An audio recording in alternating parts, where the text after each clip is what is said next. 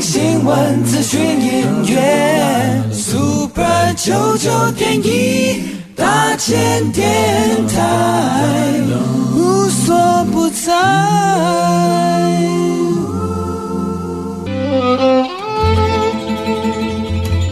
每一段关系都是一门功课，每一次经历都是生命的滋养。世界上最重要的东西，往往用眼睛是看不见的。One two three four。那我们就用听的吧。今夜遇见小王子。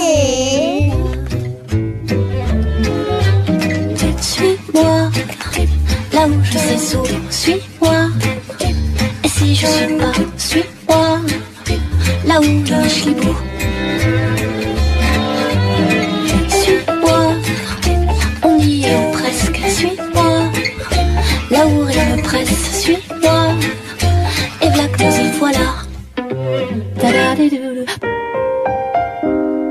欢迎收听今夜遇见小王子每周六晚上八点周日晚上九点阿光会准时在 fm 九九点一大千电台与你相遇哦。不晓得听众朋友有没有这样子的经验呢？就是有时候会忽然很想要回归田园的生活。其实，在台湾这一块土地上呢，其实已经有好几波这样子的一个回归潮哦。只是那样的回归潮呢，有一些人呢能够就是很顺利的回到田园生活，有一些人好像有一点半吊子哦。其实我们从几个现象上来看哦。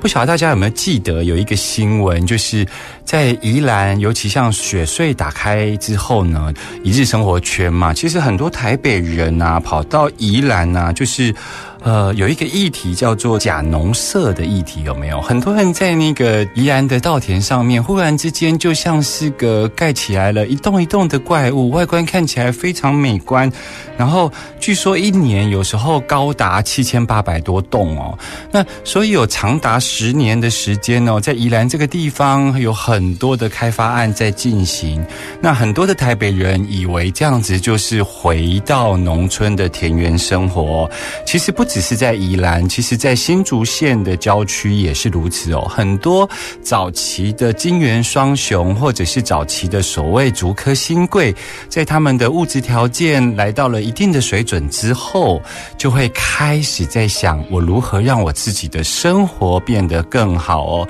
所以有很多很多的领域都开始在思考如何回归田园，然后能够更自然的方式呢生活下去哦。所以，我们看到有一些包括环保运动，它可能早期是上街头，那后来呢，有些环保运动的社运工作者呢，就是开始在思考从街头走回自己的家园哦。那我们也看到了有一些人其实有小农梦想，对不对？所以很多的这一个年轻人，现在有很多的青农，他们都回乡，然后希望在自己的家园里头能够建造出。自己的小农梦想哦，这一股风潮呢，其实一直都在身心灵圈里头转呀转。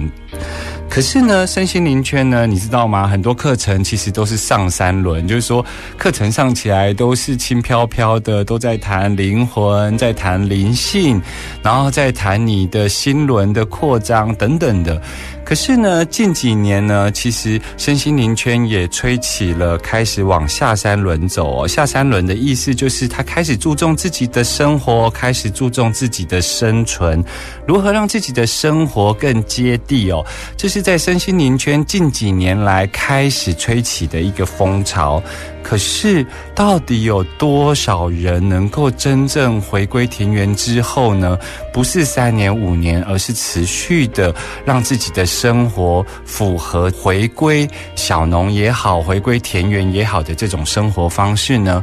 阿光的朋友有很多人都尝试到，包括花莲啊、宜兰啊，买一块土地，然后想要自己举家搬迁过去生活。可是过去之后呢，却发现了困难重重哦，尤其。最近有一批阿纳斯塔夏的追随者哦，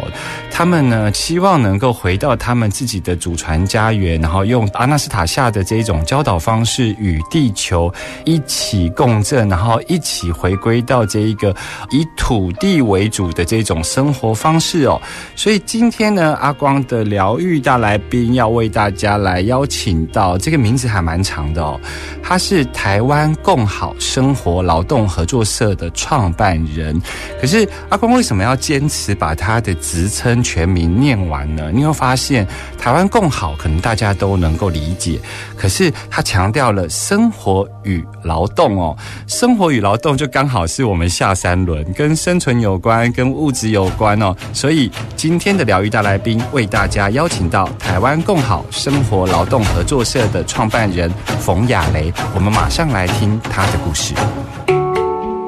慢点，慢点，慢点，让灵魂跟上我们的脚步。欢迎疗愈大来宾。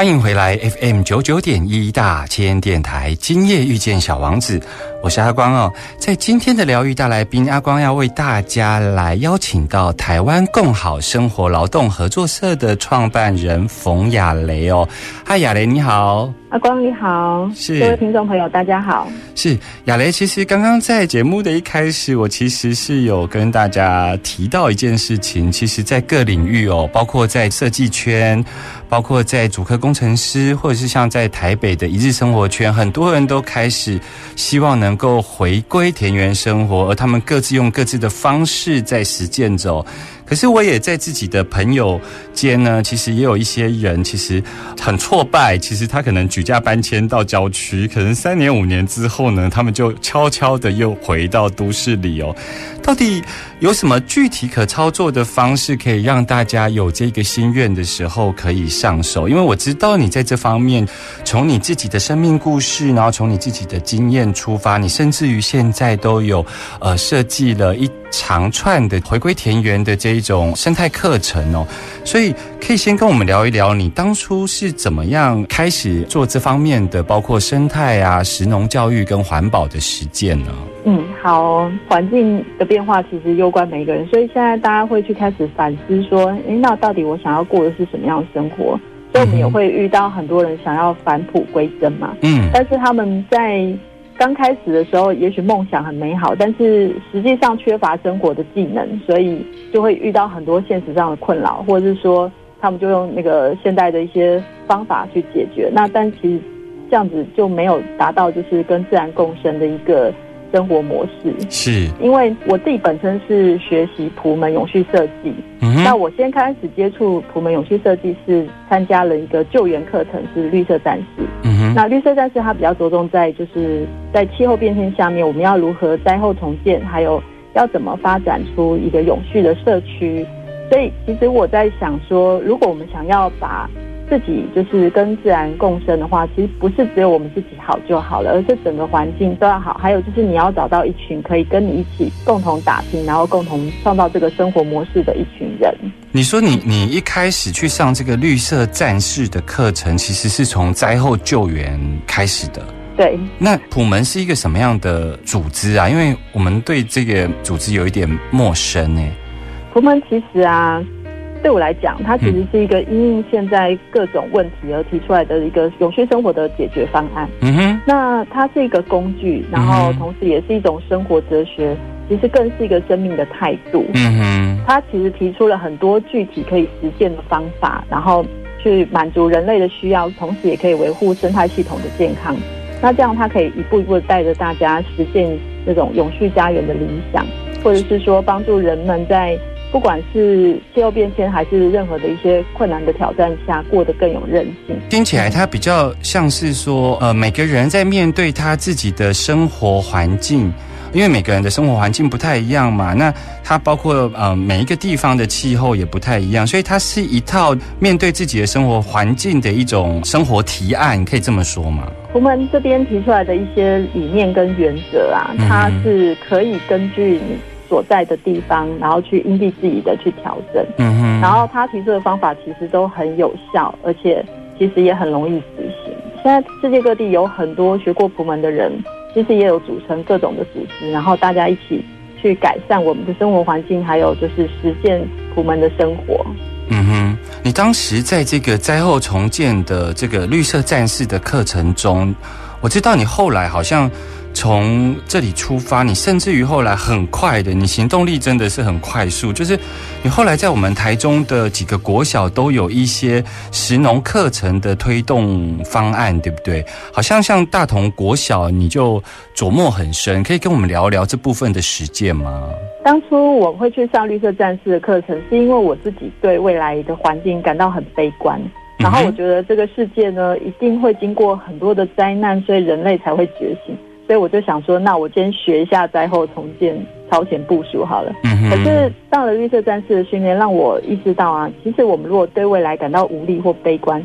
那是因为我们其实没有知识技能可以去改变现状。是，所以，当我学到这些永续设计的能力的时候，所以我也有了使命。我觉得，如果我可以拥有改善环境的能力，别人一定也可以。嗯我必须要把这个能力教育，就是更多的人。嗯哼，所以那时候刚好，我就是下了一个承诺，就是我希望可以给未来世代更好的生活。那我就有机会接触到大同国小，嗯然后我们先从一个就是把他们围墙拆开，然后创造一个大同国小花园的一个都市农耕空间。后来焦老师觉得这样子很好，可以带孩子学习很多东西，嗯，所以我又把我所学的知识技能用永续 Maker 课程，就是去教我们这些师生去建造自己的校园碳跟饮食花园，还有堆肥场。那其实一般的食农教育，他们可能就是教农耕跟饮食，但，是呢，我的永续 Maker 教育，其实我是想要训练的可以动手改善环境的未来大人。嗯所以我们在实际执行的时候啊，是运用校园的所有有机废弃物，然后让它可以循环在这个学校里面。在这个过程当中呢，学生他们学习到他们可以自己去养土，然后他们可以透过就是这些废弃物创造自己的饮食花园，还有就是如何利用呃就是中水呃用过的一些洗手水，然后我们去创造中水的菜园，还有就是他们学会过滤水，然后做雨水收集系统。那我们也希望说，他们可以了解一些在地能源的一些世切科技的应用。这个难度还蛮高的，也就是说，这个学校应该是跟你有非常良好的信任关系，因为你刚刚举的例子里头，包括废水的再利用，其实你知道吗？就是学校有时候其实是会希望就是对学生越便利，但是就是不会希望有非常大的变动。那你刚刚提到的，包括就是有机废弃物这部分的再利用，这其实是会。需要就是校园里头的上上下下，它不是一套课程呢。它，你你在运用上，它会是一个某一堂课，还是它是课外的一个实践啊？具体来说，它是怎么进行的？是在早自习，还是它是在课程中，还是怎么样？因为它跟生活息息相关了。对，其实我是透过几个方式都有啦，早自习的时间，还有就是学校老师特地播那个课程综合活动的时间，还有或是我们是用社团方式进行。嗯哼，那你为什么会选择从国小开始？就是一方面，除了你自己在上完绿色战士课程以外，呃，你下了一个许愿，希望能够有关于这部分的生态教育，能够从下一代开始着手。这其实是跟你当一个母亲也有关系，对不对？对，而且我认为孩子越小，他其实在能量场上跟自然的连接就越深，这个是人本来的状态。那我们是年纪越大，会受到社会环境影响，才越来越疏离的。是然后我很希望，我们如果从小让孩子有机会接触自然，还有亲手创造的话，那这个连接会建立在很深的内在。所以这样的孩子，他会成长为一个不一样的大人。嗯哼，这部分呃，孩子跟自然的连接这部分的这个看法，我非常赞同。可是像现在这样子的一个进行方式，它有往外扩，影响到他的父母亲或他的家人吗？你自己的观察？有诶、因为其实像大头国小，我们是有家长的群组啊。嗯哼，那像我们在学校需要什么样子的一些材料或是工具，其实家长都很愿意去帮忙。像我们之前做昆虫旅馆的时候，我们要做木工，需要很多木栈板，然后家长就会去提供这个木栈板这样子。嗯哼，呃，我知道亚雷其实不只是在国小的场域里头来实践，听说你最近也有一个东市的一个生态家园永续生活的推动计划、哦，回来要请亚雷跟我们聊聊有关于东市实验基地哦。今夜遇见小王子，遇见小王子。Yeux plutôt près de toi. Je ne compte que sur mes doigts. 欢迎继续回来 FM 九九点一大千电台，今夜遇见小王子，我是阿光哦。刚刚呢，阿光跟亚雷聊到了大同国小的这一个食农教育哦。听说大同国小在这几年这样子推行下来，其实校园里头来了很多娇贵的访客哦。请亚雷跟我们聊一聊，是不是在校园里头现在有很多不一样的生物访客呢？对，因为我们其实要教的不是只是农耕，嗯我们想要带孩子们创造一个生物多样性的基地。嗯然后在这个过程，我们是希望说小朋友可以找回生活的能力啊，不管是木工啊，还是做各种堆肥啊，或是一些实际的生活技能这样子。然后，而且这个场域它可以创造跟自然的连接。那自然而然，这些物种就是一些昆虫啊、鸟儿啊、蝴蝶、蜜蜂这些都会回到都市里。嗯哼那我们就可以把大自然带到生活当中。嗯哼，有发现什么很特别的昆虫或生物吗？在我们都市中不容易看见的。之前学校的老师说有看到那个长喙天鹅，那长喙天鹅在都市里面是比较难看到的。哦可是我们创造这个生物多样性的基地之后，它们都自然而然的回来了。嗯哼，听说在我们的校园里头，也带着孩子来了解碳排。什么是碳排呢？亚雷，生活当中，尤其是学校啊，嗯哼，都有一些就是修枝啊，或是落叶，或是厨余。嗯那学校本身没有去处理这个东西，就会往外面去丢出去。嗯那有些会进到资源回收，有的可能就是进到了那个焚化炉，嗯这样会增加碳的排放。嗯所以我们在学校教的是，我们是希望说孩子们可以把碳种回去土里面，所以我们叫碳根。那我们希望他们在把这些废弃物的处理过程当中是自己可以处理的。嗯哼，那利用就是学校的落叶跟厨余，我们去做堆肥，改善我们的土壤。嗯哼然后用学校的一些树枝啊，我们做成饮食花园的围边，所以这样子所有的废弃物就可以循环在学校。嗯哼，然后这些植物长出来的时候，又可以吸收二氧化碳，因为它们会行光合作用，再把空气中的二氧化碳再吸到土壤里面去封存，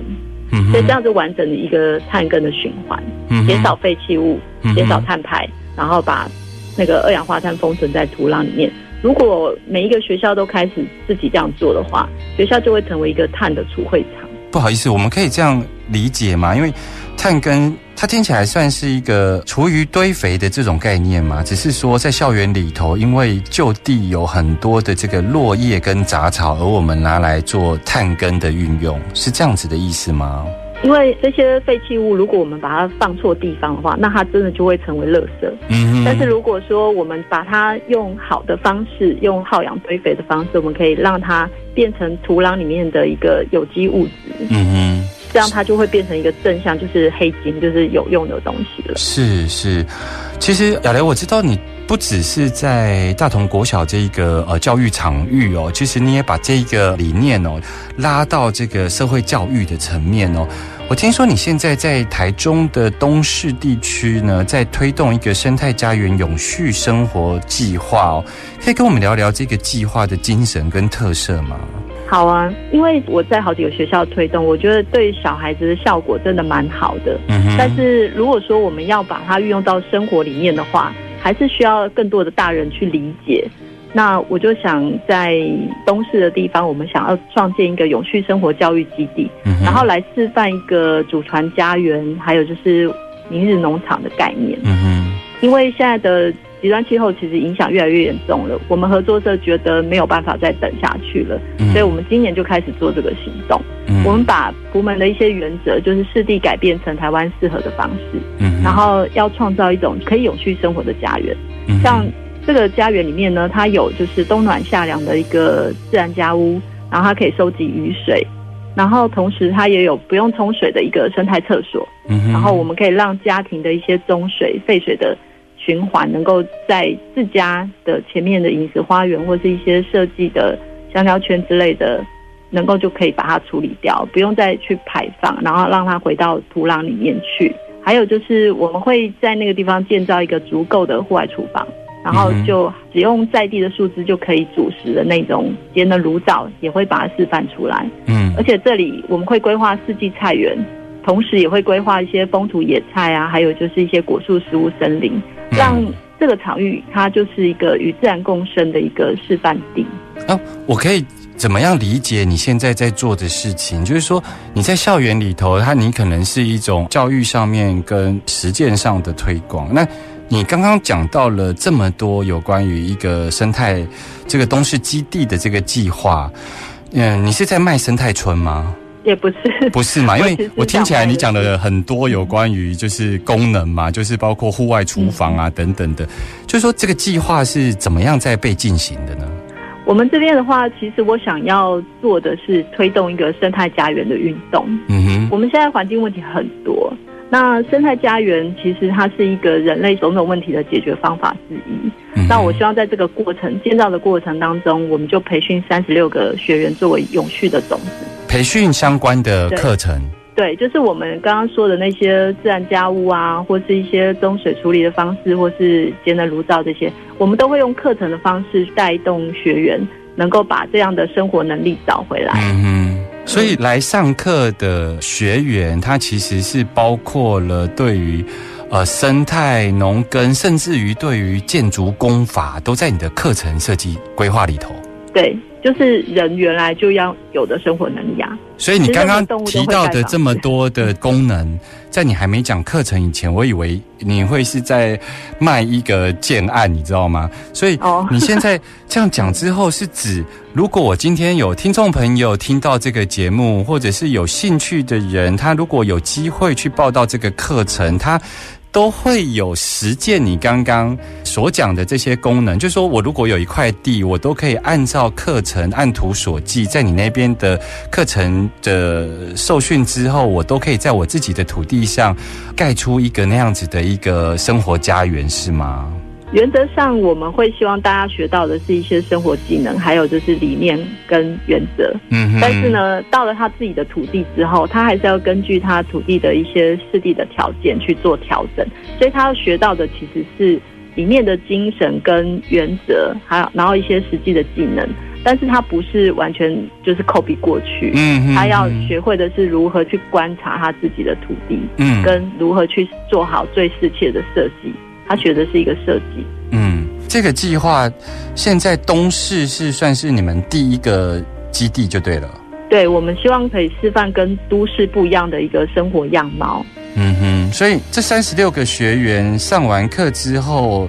他其实不是 copy 东市的这个版本在他的土地上，而是他学会了了解土地，了解他所属的土地的相关，包括气候啦各方面，然后他们可以以这个技能再去盖出属于自己的家园。对，因为我们希望创造的是一个永续家园的联盟。嗯哼，然后他们不是说出去之后就要单打独斗，我们是用一个联盟的方式去协助大家各自的家园可以成立。嗯那如果有好几个家园，它就会变成是一个聚落，然后有越来越多的聚落，台湾就会是一个生态村。所以我们希望是一个合作联盟的一个组织，嗯然后我们当中也会有一些合作经济的模式去发展出来。嗯哼，这个联盟这样子的推展，我我觉得那个画面还挺美的，就是说它并不是忽然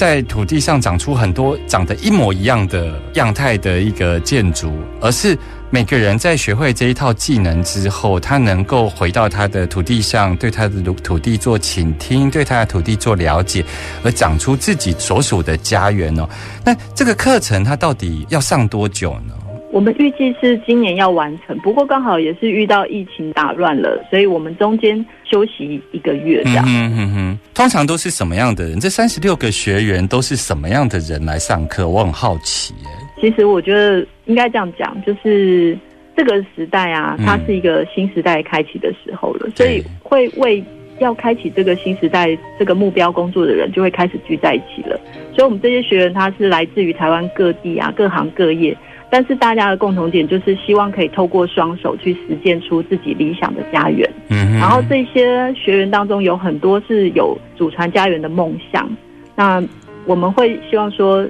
各地的家园都应该长出自己有生命力的样态。嗯哼，祖传家园，呃，算是阿纳斯塔夏这一系列书里头的一个概念是吗？对，可以跟我们聊一聊，因为其实我们生活周遭真的有一些这样子生活信仰的追随者哦。那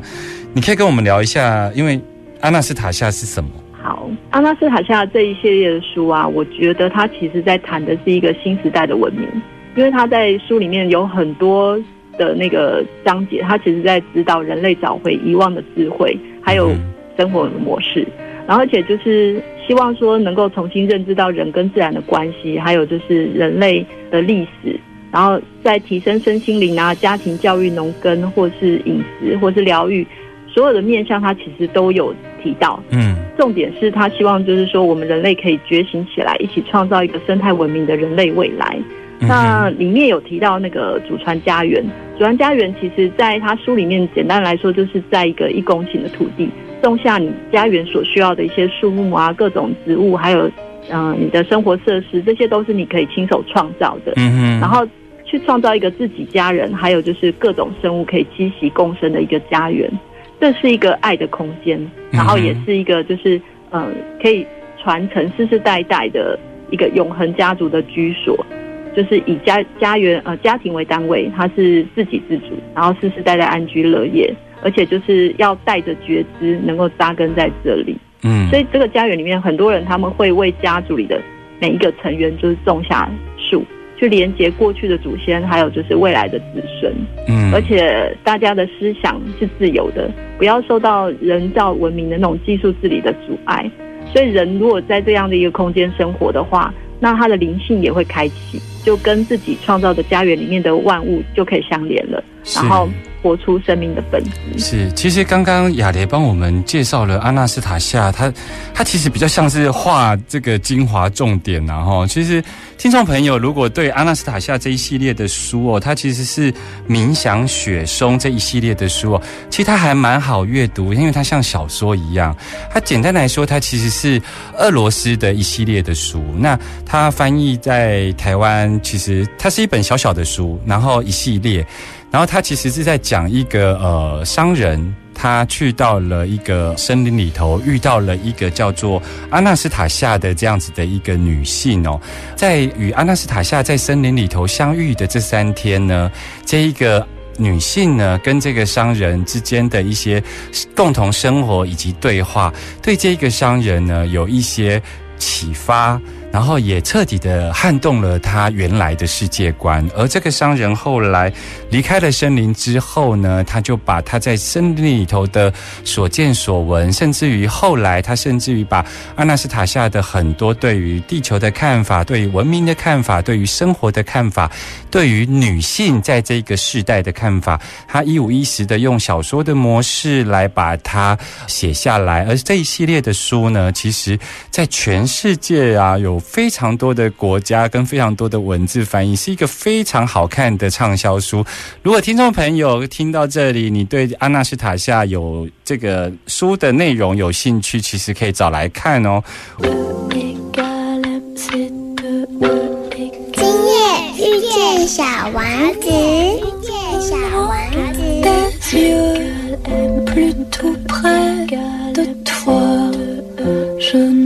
Compte que sur mes doigts.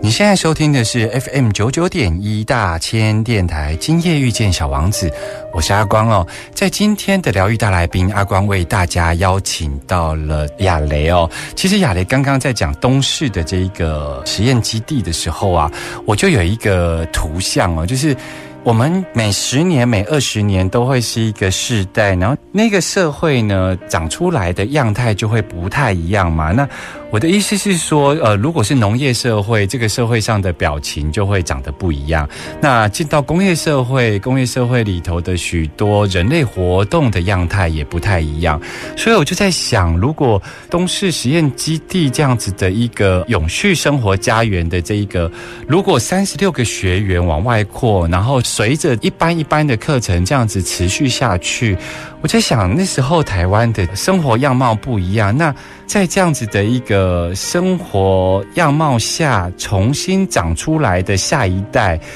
不晓得会是一个什么样的人类哦。亚雷，你你有做过这样子的一个想象吗？有哦，因为其实我们能够去创造这样子一个祖传家园的人，其实都已经是带着觉知，然后觉醒的大人了。嗯那当我们创造这样的一个生活空间跟环境之后，在这个家园出生的新世代，他们就会是一个全新的人类，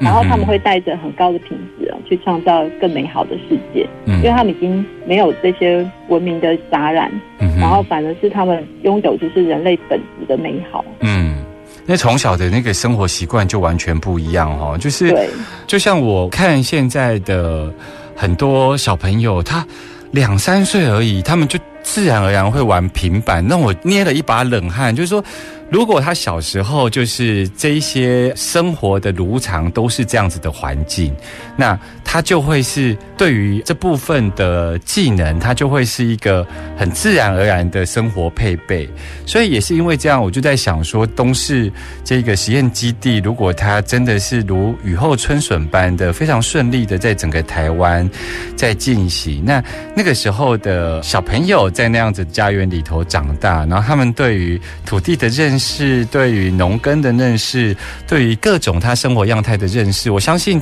那时候他们所具备的样态啦，就是会是一个全新的人类。其实我也蛮期待的。不过，好像你这一次的课程也受到疫情的影响，现在停摆，对不对？对，这个其实是一个全球性的问题。那我其实是比较好奇，想要问问亚雷啦。站在你一开始从这个绿色战士这种呃灾难救援的普门课程开始，到现在你进行这么多的实验计划、生态的实验计划，你怎么看这一次全球性的疫情呢？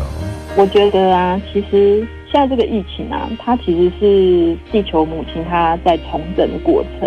因为过去他用了很多的灾难提醒人类不要再为了经济发展去伤害我们赖以为生的生活环境，但是人类其实很健忘，然后也常常觉得说其他地区的灾难呢也事不关己，嗯。所以要怎么样才能够把人类一直要朝外面扩张，然后去创造那种集中式啊大又贪婪的那个系统的心停下来，往内去提升。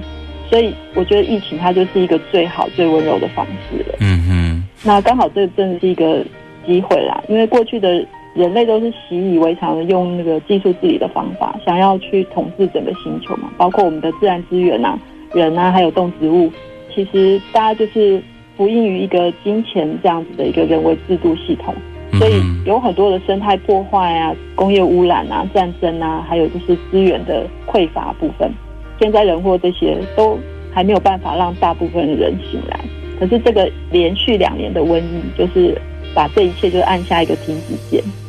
那这样子一暂停之后，人们就开始离开他们原来就是很喧嚣忙乱的那种生活步伐，他们就回到家中，然后回到内在，开始就发现说，其实我们要的东西真的很简单，可以自由呼吸的空气、干净的水，或是健康的食物跟健康的身体，还有就是温暖有爱的那种家庭跟关心自己的亲友。嗯，那其他的那些外在的主流价值的认同呢？当你在无法取得生存需要的时候，这些再美再豪华的一些事物都是虚假的。嗯所以这个疫情它其实是一个很好的时机，去矫正我们每一个人的生活习惯跟思想的频率。嗯所以我会比较建议跟鼓励大家，这段停摆的时间，包括我们自己，因为我们现在课程也是先进入一个暂停的情况，嗯但是我们并没有停下脚步，我们还是用思想意念去创造一个未来的图像。嗯未来我们想要过什么样的生活，然后也可以去想象疫情之后呢，台湾呢会有什么美好的改变跟生活模式的改变。嗯那我们可以正向看待这样子的一个变化，那去思考然后再去行动，让这样的一个图像去引导我们每一个人，因为我们每一个人都可以是自己生命的体验的创造者，所以每个人也可以成为改变的力量。其实亚雷帮我们做了一个。观点上的修正跟提醒呢，就是说，好像这次的疫情啊，我们不应该只是把它当做是一种所谓的工位的观点来看，好像因为它一直被放在流行病学工位的观点来看，包括它的传播，然后包括它的致死率等等的。其实，我们从生活面向受到。阻碍这件事情是应该是透过了这一个人类活动的停顿之后啊，我们有机会来看看自己生活上的改变。最重要的还有就是我们不要害怕改变，因为我看到很多人在谈，比方说我们看到在台湾疫情升温的时候，我们就看到了一个非常正向的句子，他说：“世界看好喽，我们两个礼拜后就要解封哦。”其实这个都是一个我们想要回到原来生活。活模式的宣告，你知道吗？所以亚雷，其实我看到的那个非常正向的字句的时候，我都会觉得，其实这正是一个台湾要改变的契机，而我们不应该害怕改变，对不对？对，而且其实我们改变了生活重心啊，把那个原本一直要追求外在的一些价值，把它回到就是说，我们要怎么样让生活环境变得更完美？嗯，这样如果每个人都开始做这个改变的话，那这样子的一个思想意念到我们的行动。其实我们大家就可以让我们的环境更好，也许以后的一些天灾或是人祸，其实就会变得比较少，然后世界应该会更和谐。其实台湾现在面临的问题，已经不只是就是所谓的天灾。其实这几年，尤其今年，你看我们缺水、缺电的情况下哦，好像跟。你现在正要推展的事情，刚好是一个呼应哦。你要不要聊一聊现在台湾缺水缺电的情况？缺水缺电的情况呢，其实是会越来越严重，因为我们人类的发展其实是一直在截取这些大自然的资源，嗯，然后可是我们却没有做好有效的分配跟运用，还有就是回收的再利用嘛，嗯。还有就是，其实我觉得人类发展的过多不必要的工业跟商业，嗯所以才会一直导致我们的电不够或水不够。嗯还有就是整个生活的环境跟生活的模式都在创造气候变迁这样子的一个危机。嗯哼，因为我们一直在暖化，所以我才觉得说疫情这段时间刚好就可以去思考跟停止我们现在所有的破坏。嗯，然后如果我们大家都开始去思考，我们不想要这样子。的生活的话，那我们要怎么样去让我们的环境变得更好呢？所以就要回到自身，回到我怎么样去面对气候变迁已经是事实了。那我们要怎么样积极有效的去做，阻止暖化，或者说我们自己要能够开始生产粮食啊，或者我们可以开始学会节约，然后反省一下我们的消费习惯跟模式，让整个环境可以去配合的调整。也许就不会有那么多不必要的工业或商业的活动，是，而是就是更多的一些恢复自然的活动。嗯，我们现在就是努力创造这样的一个示范，然后也会用绿色游击队的行动，带着很多志同道合的人。其实去各个地方去改变、改善那个生活环境。对，其实像台湾现在也疫情的关系，然后也缺水、缺电哦，所以今天非常高兴，就是可以有亚雷。为我们带来一个实践方案，就是生态家园永续生活相关的提醒也好，然后它也有一系列的课程正在进行。如果听众朋友有兴趣，其实是可以关注阿光的脸书，阿光脸书也会将相关的资讯做整理，放在阿光的脸书上面哦。今天非常谢谢亚雷来到我们的节目中，跟我们做这么多的分享哦。不过阿光也要做一点提醒哦，就是呃，我们对于生态的关心呢。其实不要从恐惧出发，而是我们应该从行动出发，不要害怕改变哦。小王子说：“如果你想要造一艘船，不要抓一批人来收集材料，不要指挥他们做这个做那个，你只要教他们如何渴望大海就好了。”我们下周见喽，拜拜。